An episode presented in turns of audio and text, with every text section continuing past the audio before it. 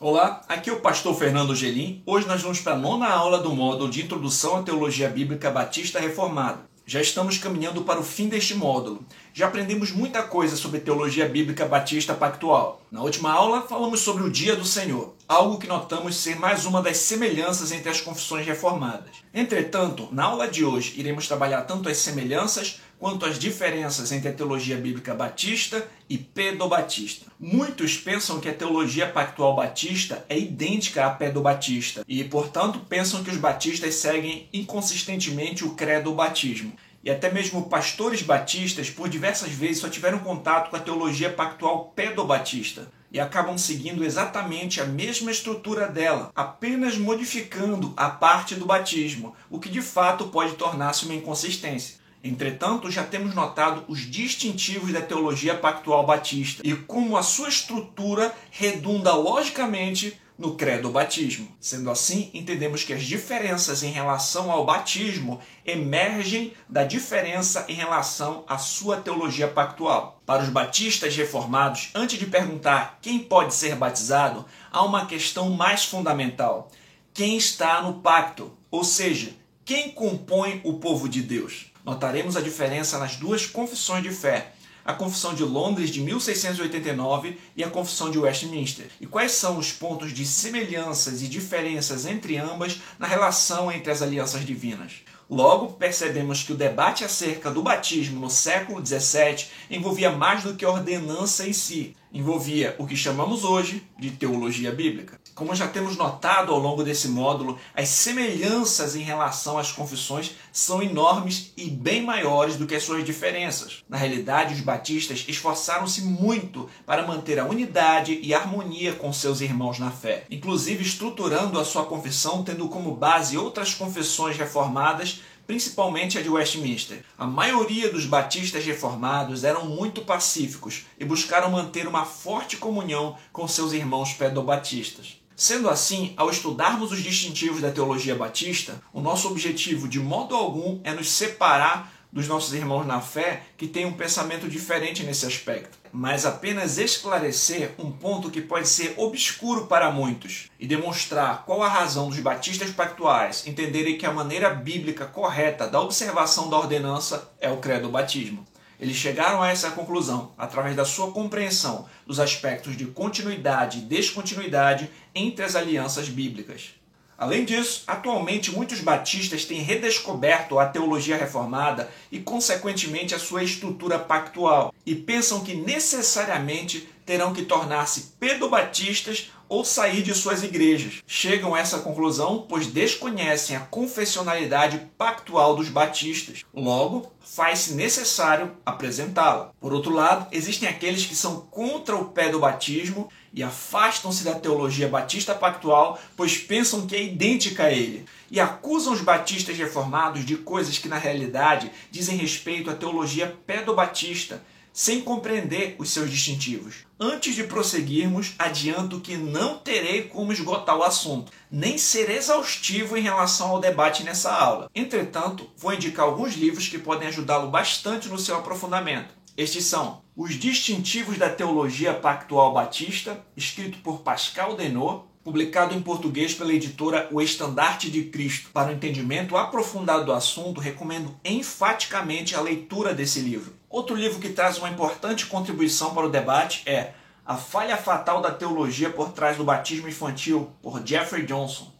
E o livro De Adão a Cristo, por Nehemiah Cox e John Owen. Esses materiais terão muito a contribuir para um bom entendimento do debate do ponto de vista batista pactual você terá neles uma ótima introdução ao assunto. Na aula de hoje, me baseei em alguns argumentos desses livros e em alguns artigos e publicações do Dr. Samuel Henihan. Tendo dito isso, podemos avançar mostrando as características das respectivas vertentes. Vamos notar primeiro as semelhanças entre as posições. Semelhanças entre a teologia pactual de batistas e pedobatistas. Existem várias semelhanças entre ambas as confissões nesse aspecto. Por exemplo, as duas concordam com a existência de um pacto de obras feito com Adão antes da queda.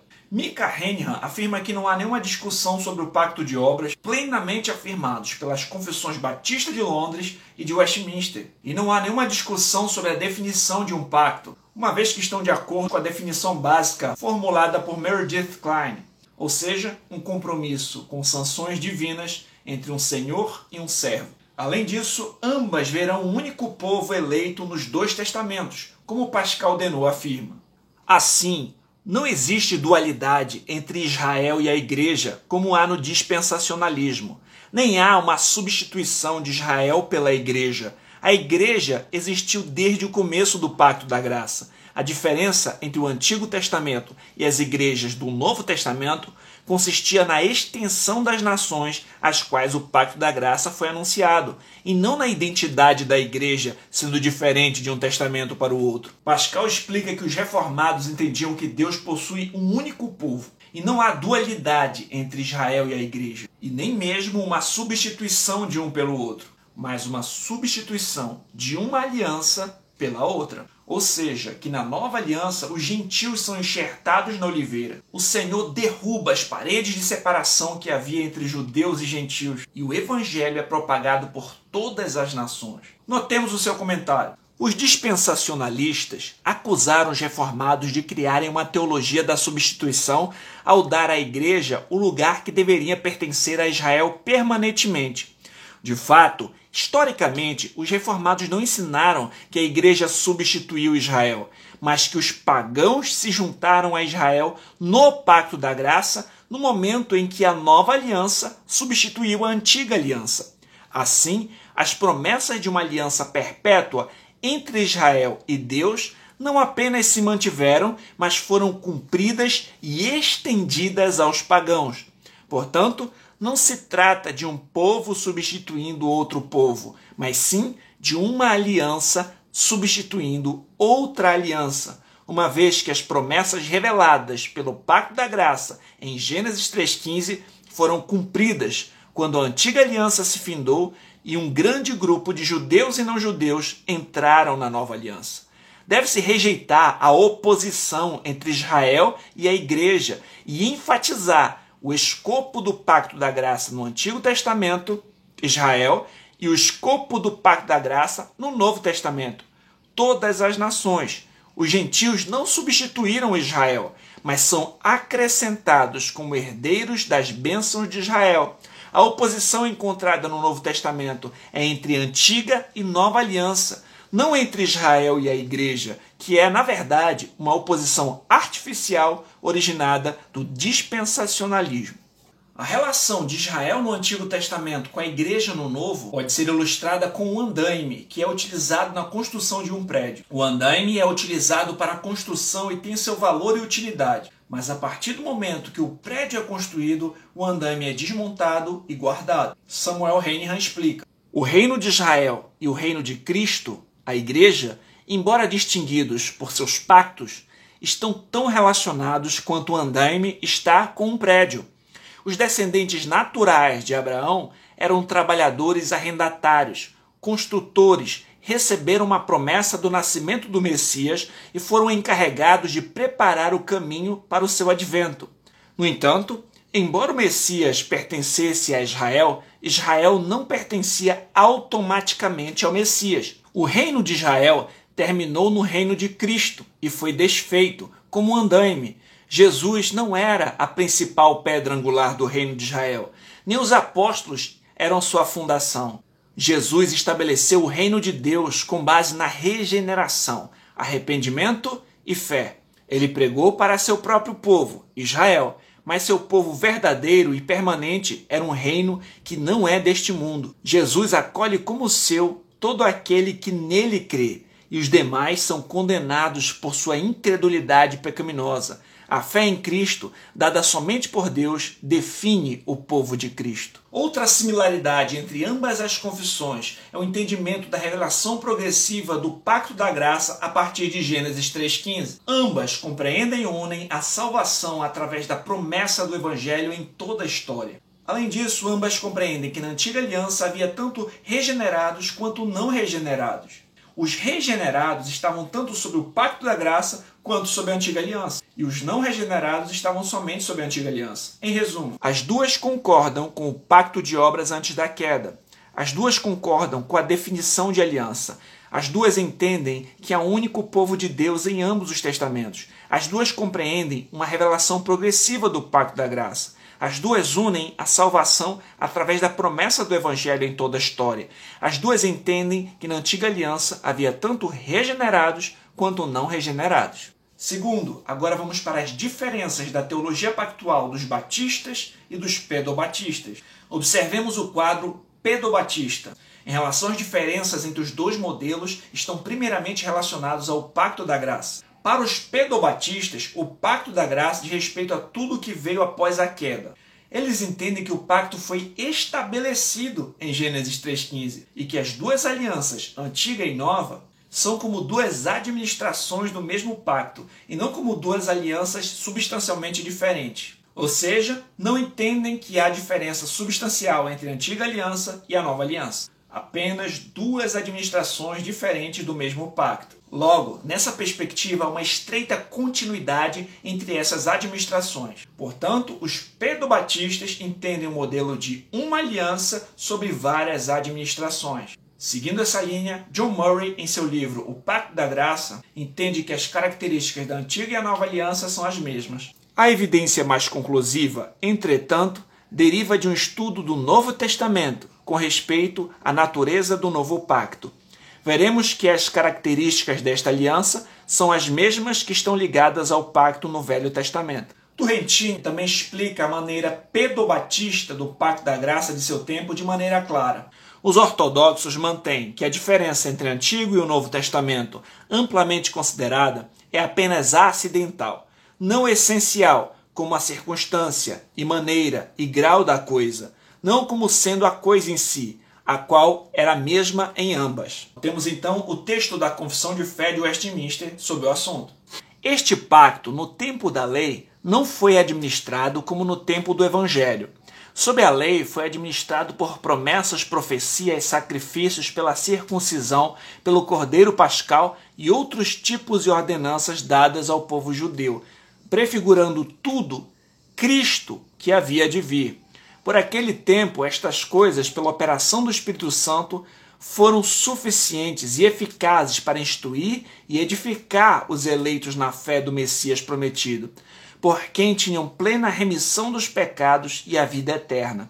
Essa dispensação chama-se o Velho Testamento. Sob o Evangelho, quando foi manifestado Cristo, a substância, é chamado o Novo Testamento. Não há pois, dois pactos da graça diferentes em substância, mas um e o mesmo sobre várias dispensações. Observemos o quadro Credo Batista. Em relação ao modelo batista, os batistas reformados entenderam que a antiga aliança não era um pacto da graça, e nem mesmo uma administração desse pacto. Muito embora o pacto da graça tenha sido revelado em Gênesis 3,15 como uma promessa. Somente na nova aliança o pacto da graça foi completamente estabelecido, selado com o sangue de Cristo. Para os batistas, o pacto da graça corresponde à nova aliança. Logo, os batistas compreenderam que há diferença substancial entre a antiga e a nova aliança. Como já vimos, os batistas compreenderam de maneira bem semelhante a John Owen em sua exegese de Hebreus 8. Owen destacou claramente que a nova aliança é distinta substancialmente da antiga. Se a reconciliação e a salvação por meio de Cristo pudessem ser obtidas não só sob a antiga aliança, mas em virtude dela, então sua substância deve ser a mesma da nova aliança. Mas não é pois nem a reconciliação com Deus, nem a salvação podiam ser obtidas em virtude da antiga aliança ou de sua administração, como já amplamente demonstrado pelos apóstolos. Como, portanto, já mostrei em qual sentido o pacto da graça é chamado de a nova aliança, com todas as suas distinções, proporei então várias coisas que se relacionam com a natureza da primeira aliança, as quais evidenciam que esta é uma aliança distinta e não uma mera administração do Pacto da Graça. Owen notou a diferença essencial entre a nova aliança e todas as outras alianças feitas no Antigo Testamento, uma vez que a nova aliança é selada no sangue de Cristo e produz salvação e reconciliação com Deus. Assim como Owen, os batistas entenderam que essa aliança é diferente e superior a todas as alianças do Antigo Testamento. Trata-se do pacto da graça concluído e não apenas de mais uma administração dele. Pascal Denot demonstra como esse entendimento foi extraído das Escrituras. Já vimos que a leitura batista do pacto da graça, um pacto revelado progressivamente e formalmente concluído sob a nova aliança, foi explicada pela exegese de Hebreus 8:6. Antes da nova aliança, o pacto da graça foi somente revelado. Quando a nova aliança foi introduzida, o pacto foi nenomothetetai. Este verbo é usado apenas duas vezes nas Sagradas Escrituras, uma para falar da promulgação da antiga aliança, Hebreus 7:11, e outra para relatar a promulgação da nova aliança, Hebreus 8:6. Essas duas alianças foram estabelecidas sobre dois fundamentos completamente diferentes. A primeira foi estabelecida no sacerdócio levítico com sangue de bezerros e bodes, Hebreus 8, do 18 ao 19, ao passo que a segunda foi estabelecida no sacerdócio eterno, de acordo com a ordem de Melquisedeque e com o próprio sangue de Cristo, Hebreus 9, 12. Como poderiam duas alianças, com tão diferentes fundamentos ter a mesma essência. Não é o objetivo do autor de Hebreus demonstrar que a antiga aliança não era nada além de uma sombra do que viria, uma aliança tipológica, temporária e terrena, enquanto a realidade deve ser encontrada na nova aliança em Jesus Cristo? Nós temos o texto da Confissão de Fé Batista de 1689. Este pacto está revelado no Evangelho, primeiramente na promessa feita a Adão de salvação pelo descendente da mulher. Depois, por etapas sucessivas, até que sua plena revelação foi manifestada no Novo Testamento. O pacto está fundamentado na eterna aliança que havia entre o Pai e o Filho para a redenção dos eleitos. É somente pela graça deste pacto que os descendentes de Adão, que são salvos, obtêm vida e uma bendita imortalidade, pois o homem é agora totalmente incapaz de ser aceito diante de Deus nos mesmos termos que Adão vivia, em seu estado de inocência. Terceiro, vamos para a comparação entre os dois modelos. Esse gráfico demonstra uma comparação entre a teologia pactual batista, o federalismo de 1689 e a de Westminster. No centro, encontramos os pontos em que ambos concordam. Ambas concordam com o pacto de obras e que os santos do Antigo Testamento e do Novo Testamento são salvos através do pacto da graça. Como já vimos, tanto batistas quanto pedo-batistas concordam que houve um pacto de obras feito com Adão antes da queda, pré-lapsariano. Além disso, ambos concordam que os crentes do Antigo e Novo Testamento são salvos através do pacto da graça. Não há outra maneira de salvação para o pecador senão pela graça mediante a fé em Cristo. Os crentes do Antigo Testamento criam na promessa sobre o Messias que viria. Os crentes do Novo Testamento creem no Cristo que já veio e vai voltar. Ambos são salvos pela fé em Cristo pelos benefícios do pacto da graça. Segundo, para os credo-batistas, o pacto da graça foi revelado em Gênesis 3,15 e concluído na nova aliança. Para os pedobatistas, o pacto da graça foi estabelecido em Gênesis 3,15 e administrado nas outras alianças. Entretanto, entendemos que há uma diferença em relação ao entendimento do pacto da graça. Os batistas afirmaram a unidade de substância do pacto da graça de Gênesis e Apocalipse, porém, eles notaram a descontinuidade de substância entre a antiga e a nova aliança. Eles entenderam que o pacto da graça fora revelado em Gênesis 3,15 como uma promessa e concluído somente na nova nova aliança em Cristo. E uma vez que a entrada na nova aliança é pelo novo nascimento, somente os eleitos estão no pacto da graça. Já os pedobatistas entenderam que o pacto foi estabelecido em Gênesis 3,15 e que as demais alianças feitas foram administrações deste mesmo pacto. Portanto, para eles não há diferença substancial entre a antiga e a nova aliança, apenas diferentes administrações. Terceiro, os credobatistas entendem que os membros do pacto da graça são apenas os regenerados. Os pedobatistas entendem que os membros do Pacto da Graça são tanto regenerados quanto não regenerados. Portanto, a membresia no Pacto da Graça é diferente nas duas confissões de fé nesse ponto. Westminster fala de Cristo, os crentes e seus filhos. Os pedobatistas separaram a substância interna da administração externa deste pacto. Ou seja, a administração interna são aqueles que estão espiritualmente no pacto. A administração externa seriam todos aqueles que externamente participaram do sacramento, mas não são necessariamente regenerados. Isso inclui seus bebês. Eles viam uma natureza mista no povo do pacto. Por outro lado, na Confissão Batista de 1689, a aliança da redenção se torna o padrão para o pacto da graça. Isso quer dizer que os membros do pacto da graça são aqueles a quem Cristo traz a si mesmo. São aqueles que o Pai lhe prometeu e lhe comissionou para ir conquistar através de sua vida e morte e atrair para si através do Espírito Santo, ou seja, os eleitos. E a manifestação prescrita nas Escrituras para identificarmos quem está nesta aliança é a resposta que esses dão ao Evangelho. Cristo ordenou seus discípulos a fazerem discípulos de todas as nações e batizá-los em nome do Pai, do Filho e do Espírito Santo. E os candidatos ao batismo são aqueles que respondem ao Evangelho em arrependimento e fé. Esse ponto está de acordo com a natureza da nova aliança e o exemplo dos apóstolos por todo o Novo Testamento. Portanto, os batistas entenderam que somente aqueles que demonstram arrependimento e fé em Cristo devem ser batizados conforme as instruções do Novo Testamento.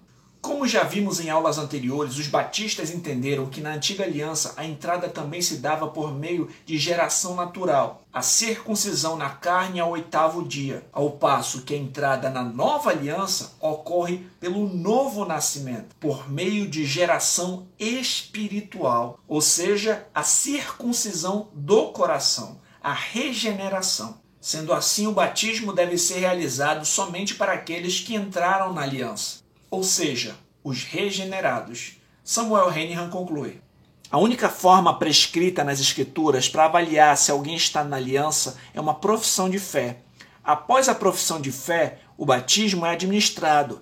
Este é precisamente o padrão que vemos no Novo Testamento. O batismo acontece após uma profissão de fé. A Confissão de 1689 entende que os membros do Pacto da Graça são os eleitos, ou seja, os regenerados. Logo, esses são o povo do reino, que tem direito de participar das ordenanças do reino, a saber, o batismo e a ceia. Já aprendemos que a nova aliança é feita entre Cristo e os eleitos. Então, apenas aqueles que demonstram arrependimento e fé, os frutos da regeneração que todos os eleitos terão, são as pessoas que devem ser batizadas. Alguém poderia questionar sobre as falsas conversões, os falsos crentes que acabam entrando na membresia das igrejas.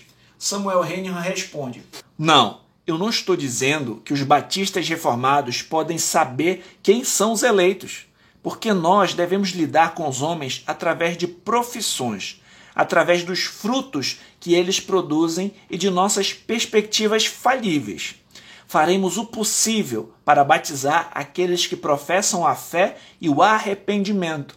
E se alguém o faz falsamente, com o coração descrente e sem arrependimento, o castigo recairá sobre sua cabeça por ter feito uma profissão falsa.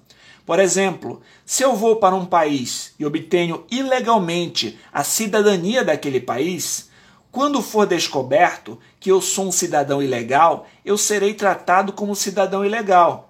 Alguém me dirá: você nunca foi cidadão do nosso país. Então eu serei considerado culpado disso. Eles não vão apenas me mandar embora, eu serei punido naquele país por ter violado suas leis.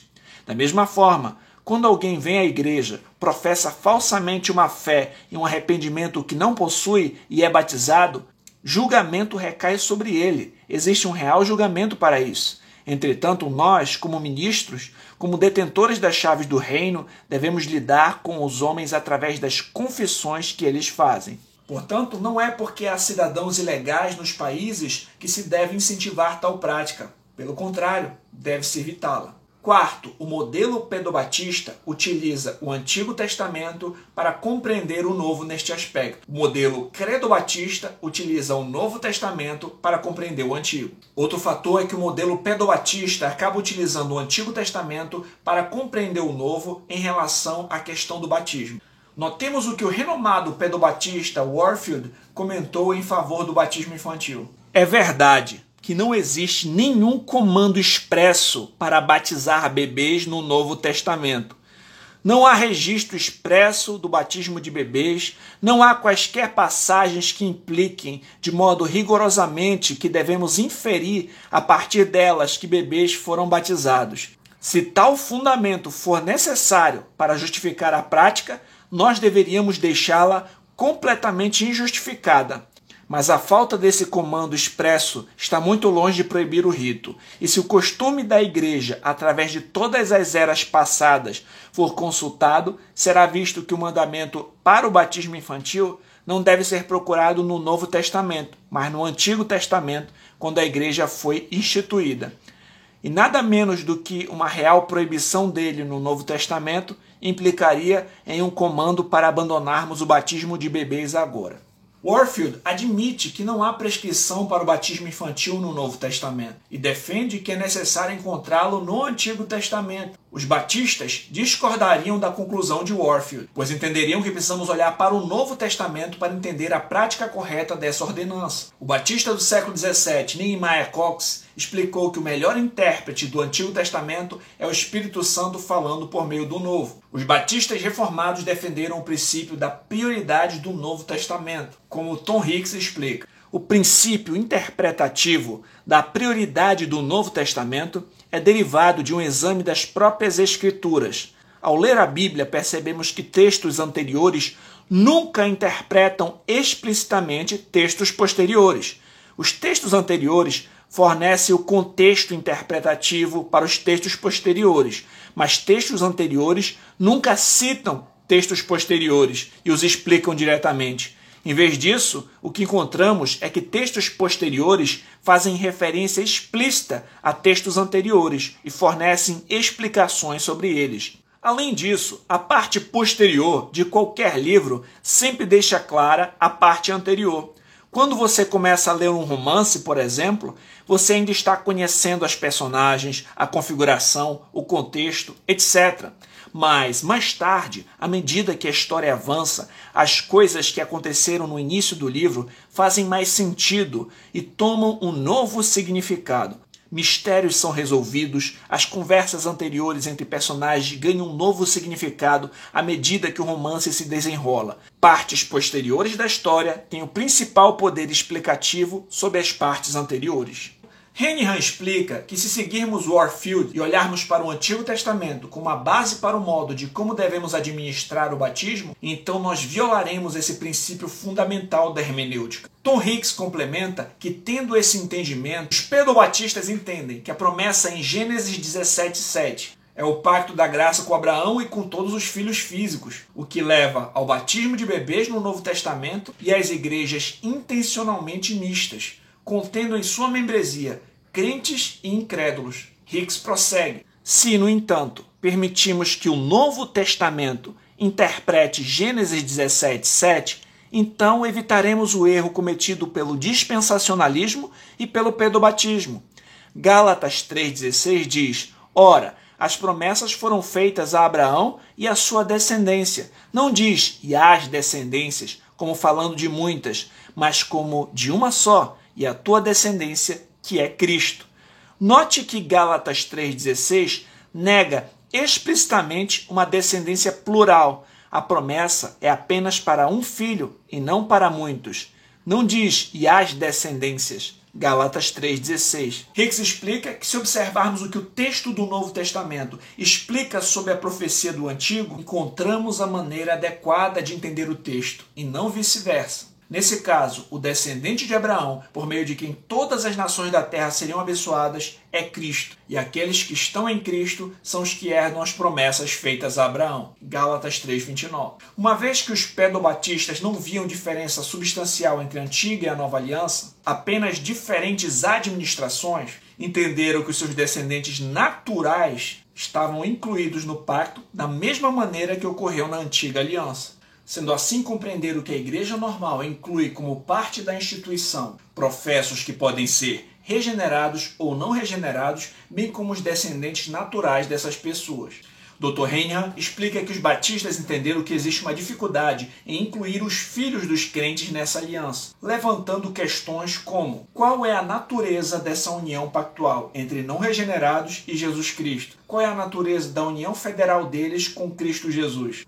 Uma vez que ou alguém está ligado com Cristo como cabeça federal ou Adão, não há como misturar as membresias. Os batistas entenderam que não há a possibilidade de estarem em ambos ao mesmo tempo. Ou seja, alguém que não é regenerado e faz parte da administração do Pacto da Graça está sobre a representatividade de Adão, porque ele está carregando a maldição do pecado. Entretanto, como ele pode estar nessa condição e ao mesmo tempo sobre o pacto da graça, sobre a representatividade de Jesus Cristo. Os batistas entenderam que nesse ponto há uma inconsistência, que não há uma clareza sobre a união pactual com Jesus Cristo de alguém que não tenha sido regenerado. Uma vez que a Bíblia diz em Romanos 9:8, e se alguém não tem o espírito de Cristo, esse tal não é dele. Quinto, os pedobatistas sustentam o modelo de um pacto da graça sobre duas administrações, e os credobatistas entenderam a diferença substancial entre a antiga e a nova aliança.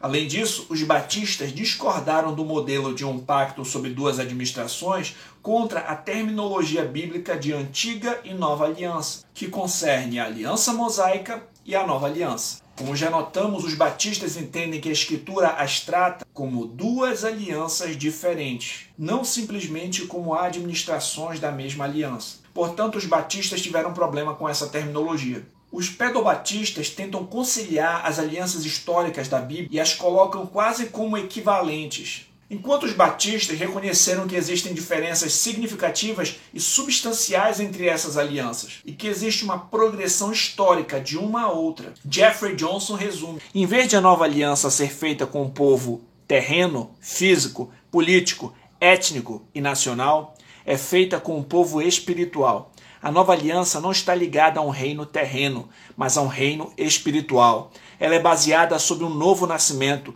não sobre o nascimento natural, sobre a regeneração espiritual, não sobre a regeneração carnal, e sobre a lei de Deus escrita sobre o coração dos seus membros, não sobre tábuas de pedra.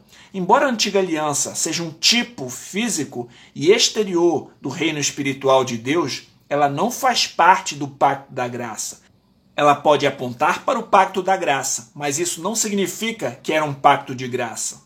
Isso ocorre porque a antiga aliança estava baseada na obediência à lei, na distinção étnica, na perpetuidade genética e no princípio do cabeça federal, enquanto a nova aliança está enraizada na graça, o oposto de todas essas coisas. A nova aliança é constituída de um povo celestial e é continuada e perpetuada durante toda a era do Evangelho, não pelo nascimento natural, mas pelo novo nascimento. Finalmente, é uma aliança na qual todos os que estão incluídos conhecem o Senhor e receberam o perdão dos pecados. Os batistas, como já trabalhamos em aulas anteriores, abordam a teologia pactual, notando o pacto da graça, prometido no Antigo Testamento, mas não formalmente consumado até a nova aliança. Ou seja, a nova aliança é o pacto da graça, que foi progressivamente revelado através de etapas sucessivas desde Gênesis 3:15 até a sua consumação na nova aliança em Cristo. O pacto da graça não foi concluído antes da morte e ressurreição de Cristo. As alianças formais que precederam esse evento tiveram uma essência diferente e foram, portanto, abolidas e substituídas pela nova aliança. Jeffrey Johnson afirma: a teologia pactual pedobatista conduz ao batismo infantil porque falha em manter a antiga e a nova alianças separadas. Por causa disso, elas combinam os aspectos físicos exteriores da nação de Israel com o reino espiritual de Deus, a igreja. Ao mesclar essas duas alianças, eles misturam a circuncisão infantil, o sinal de ter nascido em uma nação física, com o batismo nas águas, o sinal de ter nascido em uma nação espiritual. Considerar o pacto mosaico como uma manifestação do pacto da graça é uma peça importante no quebra-cabeças da teologia pactual pedobatista, mas é também a sua falha fatal. Pascal Denot afirma que no modelo batista há tanto continuidade quanto a descontinuidade, na distinção revelado e concluído do Pacto da Graça. Existe uma continuidade porque o Pacto da Graça foi revelado em Gênesis 3,15 e completado no Novo Testamento. Mas a descontinuidade porque o Pacto da Graça não foi concluído antes da morte e ressurreição de Cristo. As alianças formais que precederam esse evento tiveram uma essência diferente e foram, portanto, abolidas e substituídas pela nova aliança. Concordo com a conclusão de Samuel Reina. Concluindo, tudo começa e termina com Jesus Cristo. Devemos ser fiéis ao seu pacto e às suas ordenanças. Os batistas creem que as Escrituras ensinam que o pacto de Cristo perdoa os pecados de todos os seus membros que as falsas ovelhas são simplesmente falsas ovelhas e que o batismo é um símbolo das realidades objetivas da nova aliança e da participação dos crentes nela. Sabendo que todos aqueles que invocam o nome do Senhor serão salvos, esforcemos-nos juntamente com nossos irmãos pedobatistas, quaisquer que sejam nossas diferenças nesse ponto, para proclamar esse precioso nome ao mundo. Vamos aos destaques de alguns pontos importantes. Primeiro, existem muito mais semelhanças do que diferenças entre Westminster e Londres. Antes de tudo, deve prevalecer a unidade como irmãos em Cristo. Segundo, os pedobatistas entendem que há um pacto da graça sobre várias administrações, que a nova aliança é mais uma administração do pacto da graça. Logo, eles entendem que não há uma diferença substancial entre a antiga e a nova aliança. Terceiro, os credobatistas entendem que o pacto da graça foi revelado em Gênesis 3,15 como uma promessa, mas estabelecido somente na nova aliança. Quarto, os batistas compreendem a diferença substancial entre a antiga e a nova aliança. Quinto, os pedobatistas assemelham a entrada no pacto da graça à circuncisão física no nascimento. Portanto, entendem que seus filhos recém-nascidos devem ser batizados e fazem parte do pacto da graça. Sexto, os batistas entendem que a entrada na nova aliança é pela circuncisão do coração. A regeneração é o correto antítipo da circuncisão. Portanto, somente os regenerados estão sob o pacto da graça e somente eles podem participar das ordenanças desse pacto. Sétimo, a diferença entre credobatismo e pedobatismo emerge de uma compreensão diferente dos pactos divinos. Oitavo, independente de nossas diferenças, credobatistas e pedobatistas são irmãos em Cristo e devem juntos trabalhar pela propagação do Evangelho de Cristo. A aula de hoje fica por aqui. Eu aguardo você na próxima aula para finalizarmos esse módulo. Deus o abençoe grandemente e até lá!